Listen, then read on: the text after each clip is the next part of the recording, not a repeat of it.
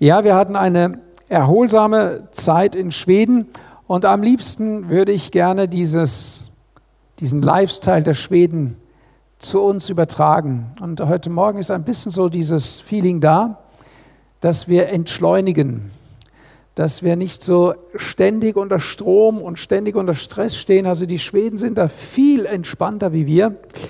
Und es tut einfach gut. Wir waren in einem Haus äh, auf einem Dorf, das äh, eine Handvoll Häuser hatte und hatten so eine Ruhe. Da war es so still, das habe ich schon lange nicht mehr erlebt. Wir, hatten die, wir wollten das Fenster öffnen, um frische Luft reinzulassen, als wir am Frühstückstisch saßen. Und als ich mich umgedreht habe, um das Fenster aufzumachen, war es eigentlich schon total weit offen, aber man hörte von draußen kein Geräusch. Es war so, so still, dass man nicht einmal gemerkt hat, dass das Fenster offen ist. Also schon sehr erstaunlich. Und ich habe versucht, hier ein bisschen diese Stille wiederzufinden, aber da, wo ich bis jetzt war, seit wir zurück sind, habe ich sie nicht gefunden. Eine, dass außer dem Wind in den Bäumen keine Geräuschkulisse ist, ist schon sehr erstaunlich. Es war gut, dem Alltag und der Hektik ein bisschen zu entfliehen. Und ich würde mich freuen, wenn wir unsere Geschwindigkeit etwas drosseln könnten. Und äh, ich glaube, dass es uns gut tun würde und dass wir trotzdem effektiv sein können und unsere Aufgaben trotzdem gut erledigen können. Ich glaube, vielleicht sogar bewusster erledigen, konzentrierter und vielleicht sogar die Aufgaben genießen, die wir zu tun haben. Dass wir leidenschaftlich Reich Gottes bauen, statt durch lauter Schaffen zu leiden. Ja? Ist ja oft so, dass wir so unter Stress und, und Leistungsdruck sind, selbst auch in der Gemeinde, und dass wir die Freude dabei verlieren, das Reich Gottes zu bauen. Das soll nicht so sein, sondern wir sollen uns freuen daran, Reich Gottes zu bauen. Wir werden, denke ich, nächsten Sonntag einen kleinen Bericht hören über das, was die Ranger erlebt haben dieses Wochenende. Aber ich habe eins festgestellt. Da ist ein Team zusammen, die arbeiten mit Freude und mit Begeisterung und mit Leidenschaft. Und dann geht die Arbeit auch leicht von der Hand, wenn wir die Dinge gern tun und leidenschaftlich dabei sind. Ich habe im Urlaub ein Buch gelesen, es war eine willkommene Abwechslung, Amazing Grace von Steve Turner. Und es geht um das Lied von John Newton, das um die Welt gegangen ist. Und dieses Buch erzählt zum einen die Lebensgeschichte von John Newton und auch die Entstehungsgeschichte des Liedes. Und für mich ist das Thema Gnade durch dieses Buch nochmal ganz präsent und deutlich geworden. Und das soll auch heute Morgen Teil des Themas sein. Ich möchte gerne so drei Gedankengänge möchte ich mit euch durchgehen. Einmal uns bewusst zu machen, dass wir aus der Gnade Gottes leben. Dann unser Weg mit Gott, unsere Verpflichtung, unser Versprechen Gott gegenüber uns nochmal vor Augen zu malen. Und abschließend würde ich gerne in einer Gebetszeit äh, die Möglichkeit geben, dass wir Gott danken für die Gnade und dass wir vielleicht auch unser Engagement Gott gegenüber bestärken, erneuern, uns Gott gegenüber ausdrücken. Nicht aufgabenbezogen, nicht Verpflichtung bezogen, sondern beziehungsbezogen. Dass wir Gott unsere Beziehung heute Morgen ausdrücken, das wünsche ich mir und das möchte ich gerne mit euch tun und euch mit auf diesen Weg nehmen. Das Buch ist ein Buch, das einen demütig macht. Es erdet einen. Und ihr wisst ja, wenn man selbst demütig wird oder geerdet wird, dann ist man ja auch anderen gegenüber in seinem Verhalten so geprägt. Lasst uns schauen, was, es, was in Römer Kapitel 5, Vers 6 steht. Auf diesen Vers bin ich gerade gekommen, als es darum ging, darüber nachzudenken, woraus ich eigentlich lebe, was ich eigentlich warum ich eigentlich von Gott was empfange. Hier heißt es, Christus ist für uns gestorben, als wir noch schwach waren. Das heißt, er starb für Menschen, die zu diesem Zeitpunkt noch ohne Gott lebten. Jesus kam auf diese Erde, da hatte kein Mensch daran gedacht, sich zu Jesus zu bekehren. Ganz im Gegenteil, die Menschen lebten nach ihrer Fasson, nach dem, was ihnen gefiel, und sie hatten gar nicht danach gefragt. Aber Gott hatte den Zeitpunkt bestimmt, dass sein Sohn auf diese Erde kommen sollte. Und Gott hat sich in Jesus und durch Jesus für dich und für mich geopfert. Wir waren gar nicht in der Lage, uns Gott zu nahen oder überhaupt etwas für ihn zu tun. Warum versuchen wir uns dann, nachdem Gott uns gerettet hat, oftmals zu profilieren? Gott zu beweisen, was wir können, für Gott etwas zu tun. Oftmals ist auch der Antrieb, der uns dazu führt, der Gedanke, wir müssten jetzt für Gott gut sein. Wir müssten Gott zeigen, dass wir jetzt bessere und gute Menschen sind. Und das treibt uns an und es führt auch oft dazu, dass wir unser Heil oder die Abhängigkeit der Gnade Gottes abhängig machen von unserem Tun, von dem, wie wir handeln. Und genau das ist nicht der Fall, denn wenn Gott auf das angewiesen wäre, dann hätte er sich ja nicht um dich gekümmert, als du dich noch gar nicht für ihn interessiert hast. Jesus Christus ist für dich und für mich gestorben, als ich, als wir noch Sünder waren. Also zu dem Zeitpunkt, als wir es überhaupt nicht verdient haben, von ihm Gnade zu bekommen. Das heißt auch, dass die Gnade Gottes bedingungslos ist. Du kannst dir die Gnade Gottes nicht verdienen. Ihr dürft euch in euren Sitzen entspannen.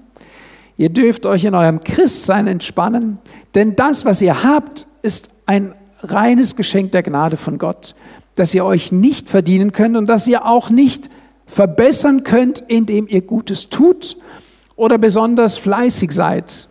Die Gnade Gottes, und das, das habe ich in diesem Buch besonders äh, erlebt, dieser Mensch, dieser John Newton, war so oft bei Gott und ist Gott so oft davon gelaufen. Und Gott war ihm wieder gnädig. Und dann hat er wieder gesündigt und hat sich von Gott entfernt. Und Gott war ihm wieder gnädig. Und dann hat er wieder Dummheiten gemacht. Und dann bekehrt er sich wieder. Hin und her. Hin und her. Ich habe mich äh, im letzten halben Jahr mit dem Alten Testament, vor allem auch mit den Königen und mit der Chronik beschäftigt. Das Volk Israel war Gott untreu. Dann haben sie Buße getan und Gott hat sie wieder aufgebaut. Der eine König lief nicht nach Gottes Plänen, kam ein neuer, tat Buße, das Volk tat Buße, Gott hat sich wieder zu ihnen bekannt. Ein ständiges Kommen und Gehen der Gnade Gottes und offenbar kein Ende davon, dass Gott nicht müde wird, uns gnädig zu sein. Ist das nicht wunderbar? Ist das nicht unbegreiflich? Wenn man das liest, sagt man sich, da müsste doch Gott irgendwann mal einen Schlussstrich drunter machen. Und dann wird aus diesem, ich äh, erzähle kurz, ich erzähle nicht sein Leben, sein Leben, aber er war ein, ein Menschenhändler, ein Sklavenhändler, der John Newton. Er verschiffte Sklaven aus Afrika und brachte sie nach Europa für die englische Krone. Und er war mitten in diesem Geschäft drin und Gott hat ihn dort rausgeholt. Er ist wieder zurück und hin und her. Und dann gebraucht Gott einen solchen Menschen, um ein Lied zu schreiben, das bis heute in unsere Zeit nachhalt, um eine Botschaft zu vermitteln. Ich bin ein gnädiger Gott. Ich bin dein Gott und ich bin gnädig für dich. Ist das nicht gut?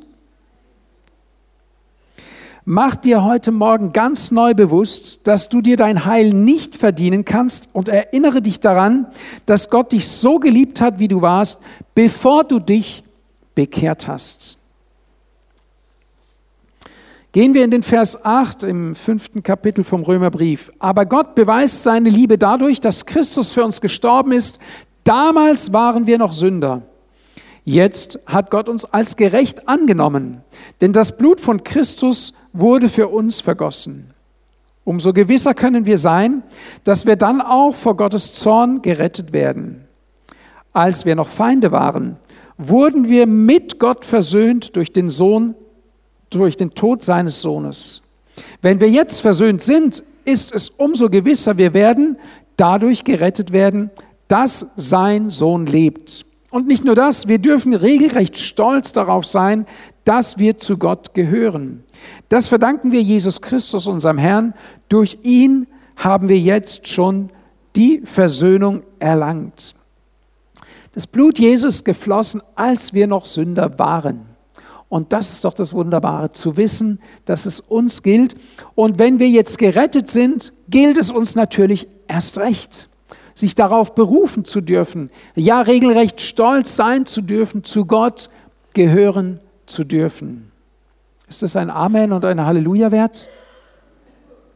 Paulus schreibt an die Gemeinde in Rom zu Menschen, die sich durch Bekehrung und Taufe Gott zugewandt haben, die diesen Zuspruch Gottes für sich in Anspruch genommen haben. Diese Gnade Gottes gilt allen Menschen. Aber die Bibel verheimlicht uns auch nicht, dass sie nicht jeder annimmt. Denken wir an das Beispiel der Kreuzigung, als Jesus da am Kreuz hängt bietet er ja auch diesen zwei Verbrechern seine Gnade an. Und wie tragisch, der eine wird sie annehmen und der andere wird weiter fluchen und sie nicht annehmen. Der eine wird gerettet und der andere wird verloren sein. Die Gnade ist für beide da. Hast du dich zu Jesus Christus bekehrt? Bist du ihm in der Taufe gefolgt? dann nimm diese Botschaft heute Morgen der Gnade Gottes für dich an, verinnerliche sie, freue dich darüber. Bist du diesen Weg noch nicht gegangen, ob du hier bist oder am Livestream, dann lass dich von Gott rufen, denn er wirbt mit seiner Gnade um dich. Gott wirbt nicht mit einem Bengel um dich, Gott wirbt nicht mit Drohungen um dich, sondern Gott wirbt durch Liebe die Menschen. Die Bibel sagt, Gott hat die Welt so sehr geliebt. Gott hat dich so sehr geliebt, dass er seinen einzigen Sohn, das einzige, was er hatte, was ihm so kostbar war, gab für die Sünde dieser Welt. Damit jeder, der an ihn glaubt, nicht verloren geht, sondern gerettet wird und das ewige Leben hat. Das ist der Grund, warum Jesus gekommen ist. Und viele Menschen haben ihn noch nicht angenommen. Das sollte unser Herz berühren. Und du, der du Jesus schon hast, freue dich darüber und lass seinen Heiligen Geist dich inspirieren, andere Menschen zu ihm zu führen. In Titus 3, Vers 5 heißt es, doch dann erschien die Güte und Menschenfreundlichkeit Gottes, unseres Retters. Wir selbst hatten ja keine Taten vollbracht, mit denen wir uns rechtfertigen konnten aber er hat uns seine Barmherzigkeit geschenkt und uns gerettet. Aus dem Band der Taufe, aus dem Bad der Taufe werden wir neu geboren und erhalten durch den Heiligen Geist das neue Leben. Den hat Gott in reichem Maß über uns ausgegossen durch Jesus Christus, unseren Retter. Durch die Gnade werden wir von Gott als gerecht angenommen und damit werden wir zu Erben des ewigen Lebens, so wie es unserer Hoffnung entspricht. Also Titus beschreibt nochmal hier der Titusbrief, dass wir nicht durch unser Werk gerecht werden. Wir können nicht gerecht werden durch unser Tun. Es ist alleine die Gnade Gottes. Es ist ein Geschenk Gottes. Und unser Beitrag dazu ist die Bereitschaft, uns vor Gott zu demütigen, unsere Knie vor Gott zu beugen, zu sagen, Gott, ich erkenne an, ich bin ein Sünder, ich brauche deine Gnade, ich brauche deine Rettung. Und dann erklärt es hier den Weg der Rettung, die Umkehr zu Gott und das Bad der Taufe. Das heißt, den praktischen Entschluss zu treffen, ich gehe den Weg mit Jesus. Ich bekehre mich zu ihm, ich glaube ihm, ich folge ihm nach. Der Schritt der Taufe ist ja nichts anderes auch als ein Nachfolgen Jesu. Auch Jesus ließ sich taufen. Der Sohn Gottes, der es ja nicht nötig gehabt hätte, geht diesen Schritt, damit wir diesem Schritt auch folgen.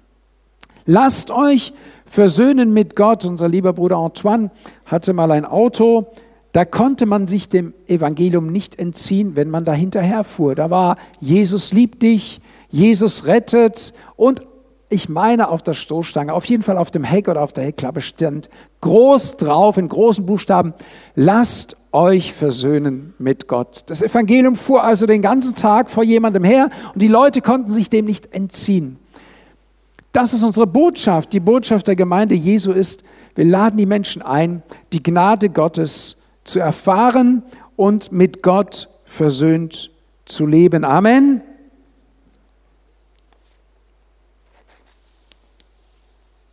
Ich weiß nicht, ob euch aufgefallen ist, dass zweimal in diesem Text von einem Retter die Rede ist. Zum einen heißt es doch, dann erschien die Güte und die Menschenfreundlichkeit Gottes, unseres Retters. Und dann heißt es weiter, den hat Gott in reichem Maß über uns ausgegossen, den Heiligen Geist, durch Jesus Christus, unseren Retter. Wenn wir gerade die Folie 4 äh, haben könnten. Dankeschön. Gott ist ein menschenfreundlicher Gott. Gott ist ein menschenverliebter Gott. Und Gott ist ein Retter. Und auch Jesus Christus ist unser Herr und Retter. Und die Tatsache, dass Gott ein Retter ist, dass Jesus Christus ein Retter ist, dass der Heilige Geist ein Tröster ist, diese Tatsache ist oder verdeutlicht, dass wir Menschen Rettung brauchen. Wenn also jemand sagt, ich brauche nicht gerettet werden, dann stimmt es einfach nicht, denn alle Menschen brauchen Erlösung, alle Menschen brauchen Rettung und sie steht auch allen Menschen in Jesus Christus zur Verfügung. Allerdings nur in Jesus Christus. Denn das Wort Gottes, die Bibel sagt, es ist in keinem anderen das Heil. Es wird auch in keinem anderen Namen jemand gerettet als nur in Jesus Christus. Und das ist die Botschaft seiner Kirche. Sie ist hart, aber fair. Wer an Jesus Christus glaubt, ist gerettet.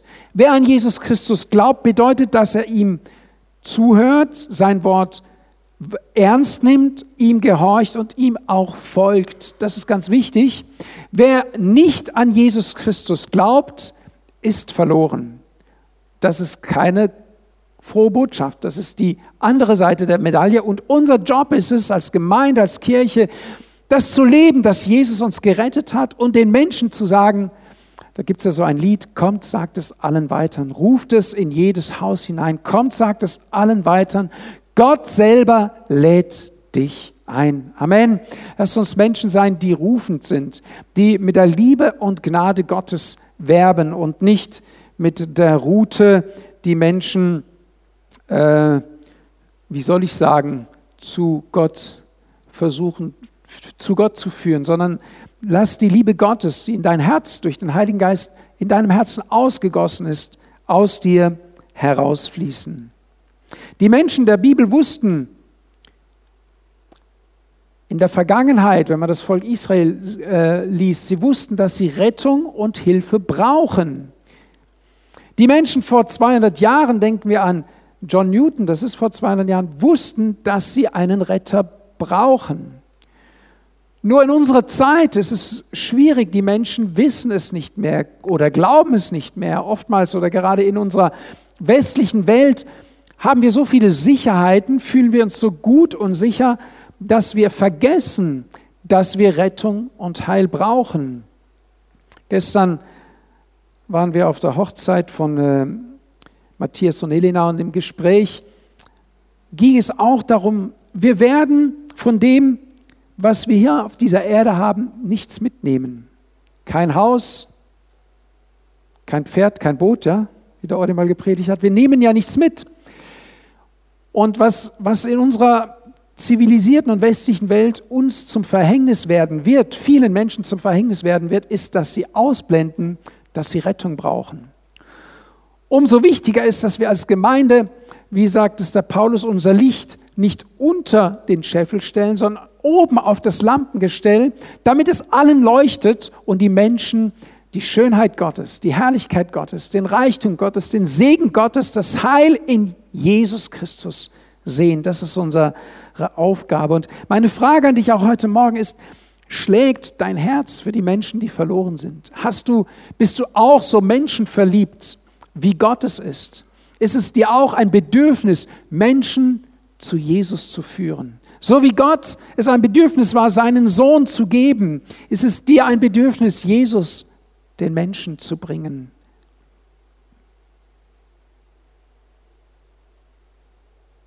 Es gibt noch einen Vers in Epheser Kapitel 2 ab Vers 9, der nochmals von dieser Gnade Gottes spricht, denn aus Gnade seid ihr gerettet durch den Glauben.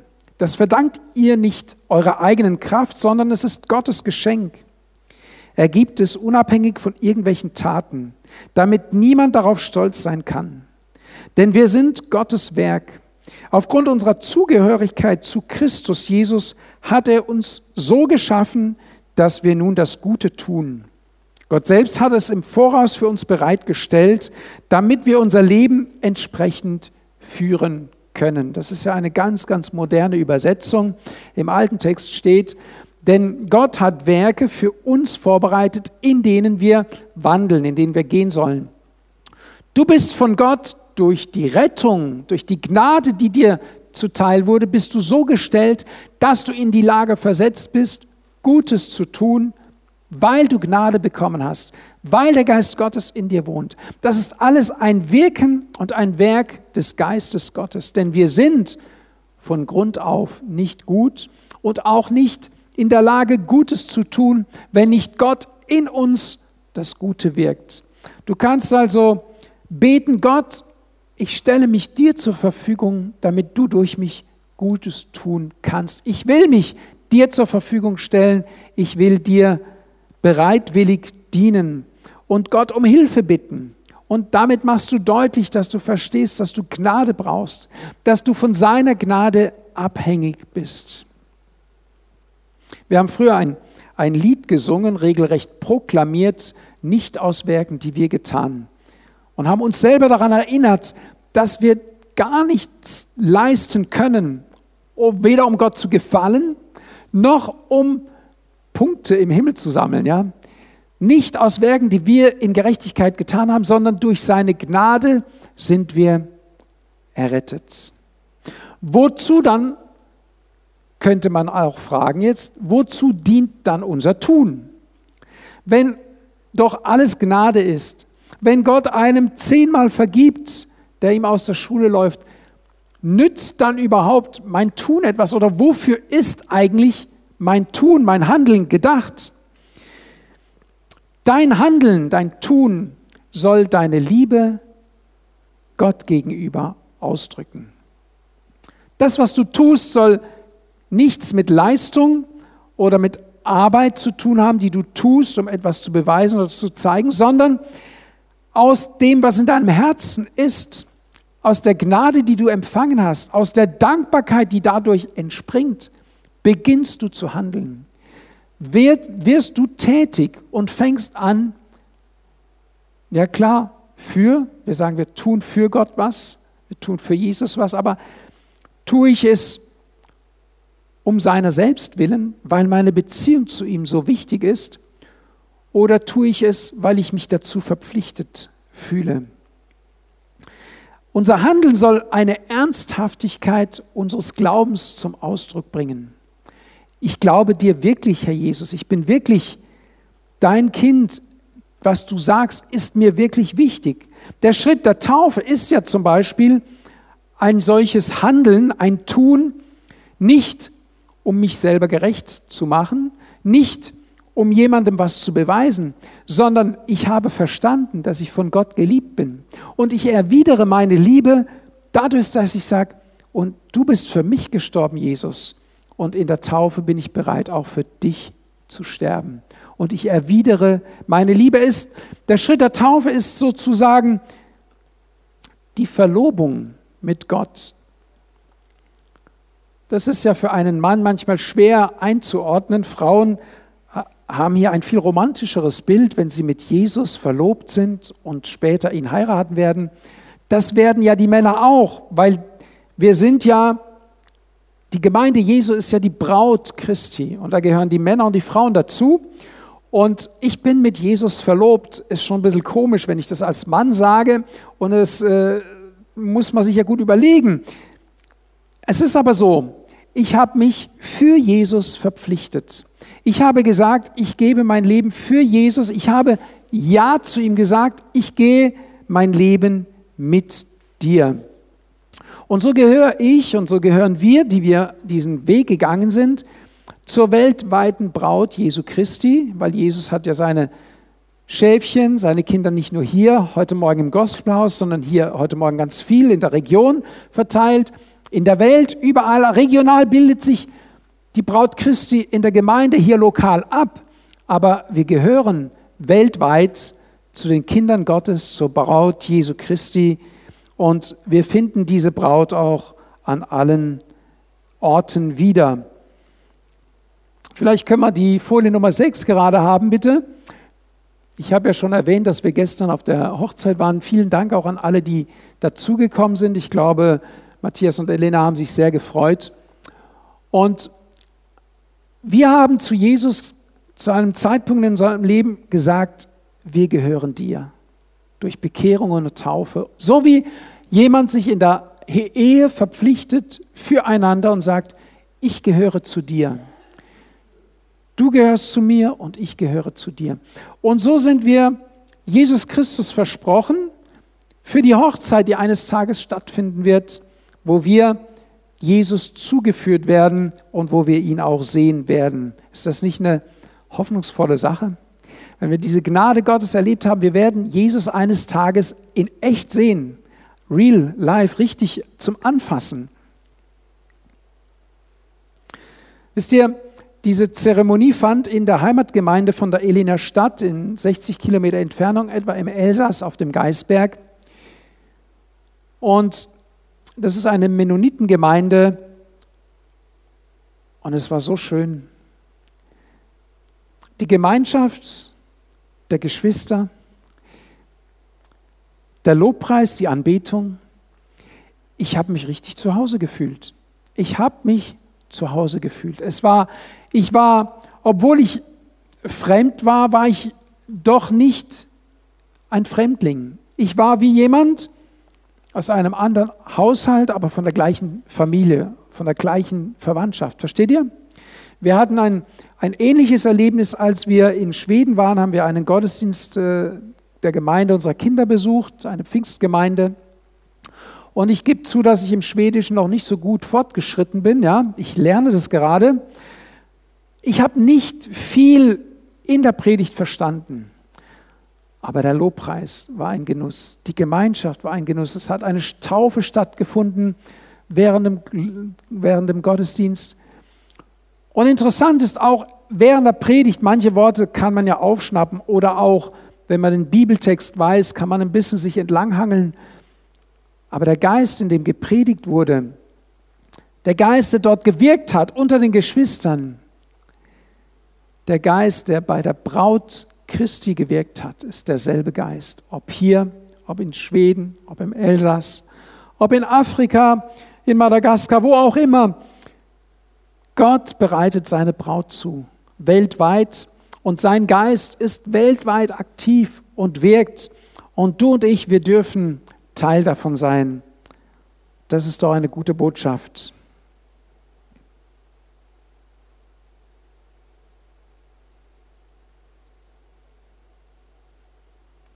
Ich möchte heute Morgen genau diesen, diesen Gedanken also weiterführen. Die Gnade, die wir empfangen haben und dann das Engagement, das wir getroffen haben, zu sagen, Jesus, ja, ich gehöre zu dir, ich folge dir nach. Ich möchte, dass wir uns heute Morgen Zeit nehmen, dieses Gott neu auszudrücken. Wie in einer Beziehung am Tag der Hochzeit ist ja man sich vorbereitet, man brennt darauf und alles startet ja auch gut. Aber mit den Monaten, mit den Jahren kommt eine Routine in die Beziehung. Und dann ist es wichtig, dass man sein Ja-Wort sich immer wieder zuspricht, dass man seinem Partner, seiner Partnerin immer wieder sagt, ich liebe dich, ich entscheide mich für dich. Und wenn ich nochmal heiraten würde, ich würde genau dich heiraten. Und ich liebe dich immer noch. Und du bist mir immer noch der wertvollste Mensch auf dieser Erde. Und ich will mit dir älter und ich will mit dir alt werden. Das ist ganz wichtig, das zu sagen. Und das tun wir ja auch in der Beziehung zu einem Menschen. Und genauso dürfen wir das Gott gegenüber ausdrücken. Sagen, Gott, ich bin so froh, man könnte ja manchmal dazu neigen zu sagen, dass ich dich gefunden habe. Dabei hat ja Gott uns gefunden, ja. Ich bin so froh, dass du nach mir gesucht hast und dass du mich gerettet hast. Ich danke dir dafür. Lass uns dankbar für unsere Rettung sein. Ich bin so froh, dass ich dir nichts bringen musste, denn ich hatte nichts zu bringen, außer meine Sünde, meine Schuld. Danke für deine Gnade. Und ja, ich bin dir gefolgt und ich glaube an dich und ich will an dir dranbleiben. Jesus, ich will dein Jünger sein, deine Jüngerin. Ich will dir nachfolgen, wohin du auch gehst. Hilf mir, führe mich. Du weißt, ich bin selber zu schwach dazu. Ich brauche deine Hilfe. In der Ehe bekommt man einen Ehering als äußeres Zeichen der Verbundenheit, der Zugehörigkeit. Zu sagen, ich gehöre dir, gehöre keinem anderen, ich bin auch nicht mehr zu haben. Welche Zeichen tragen wir im Alltag, die deutlich machen, Gott, ich gehöre dir und ich bin für etwas oder für jemand anderen nicht mehr zu haben. Manche haben einen Fisch auf dem Auto. Das hat zur Folge, dass ihr Fahrstil sich dem anpassen muss. Manche haben bewusst keinen Fisch auf dem Auto, weil sie in dem Bereich noch nicht so heilig sind. Es kann sein, dass dir im Alltag ein unmoralisches Angebot präsentiert wird und du sagst, es tut mir leid, ich kann es nicht annehmen, ich gehöre Jesus und ich kann um der Liebe, die ich zu ihm habe, keine Kompromisse eingehen. Ich habe mich für Gott verpflichtet. Ich habe einmal äh, vor vielen Jahren meiner Chefin gesagt, ich kann mich bei Ihnen nicht für die nächsten zehn Jahre verpflichten, weil mein Leben mir nicht gehört. Und ich nicht weiß, ob Gott mich in zehn Jahren noch hier behält. Also habe ich mich nicht verpflichtet. Man hätte ja auch sagen können, boah, ein Angebot für die nächsten zehn Jahre mit einer Entwicklung, Karriereentwicklung. Wow, was für ein Angebot. Aber ich wusste, dass Gott einen Plan mit mir in meinem Leben hat und ich wollte ihm nicht dazwischen funken. Versteht ihr? Ganz praktisch. Natürlich in der Beziehung ist es ja gar keine Frage, wenn dir jemand über den Weg läuft, du bist jemandem verpflichtet, ob verlobt oder verheiratet, dann können deine Blicke nicht folgen, sondern du musst lernen, deine Blicke zu ordnen und zu sagen, das ist nicht mehr Teil meines Lebens. Ich bin versorgt. Ja, ganz wichtig. Also das, das ist die Frage, die Zeichen deines Ja zu Jesus, die Zeichen deiner Hingabe an Gott, im Alltag, wo finden diese statt?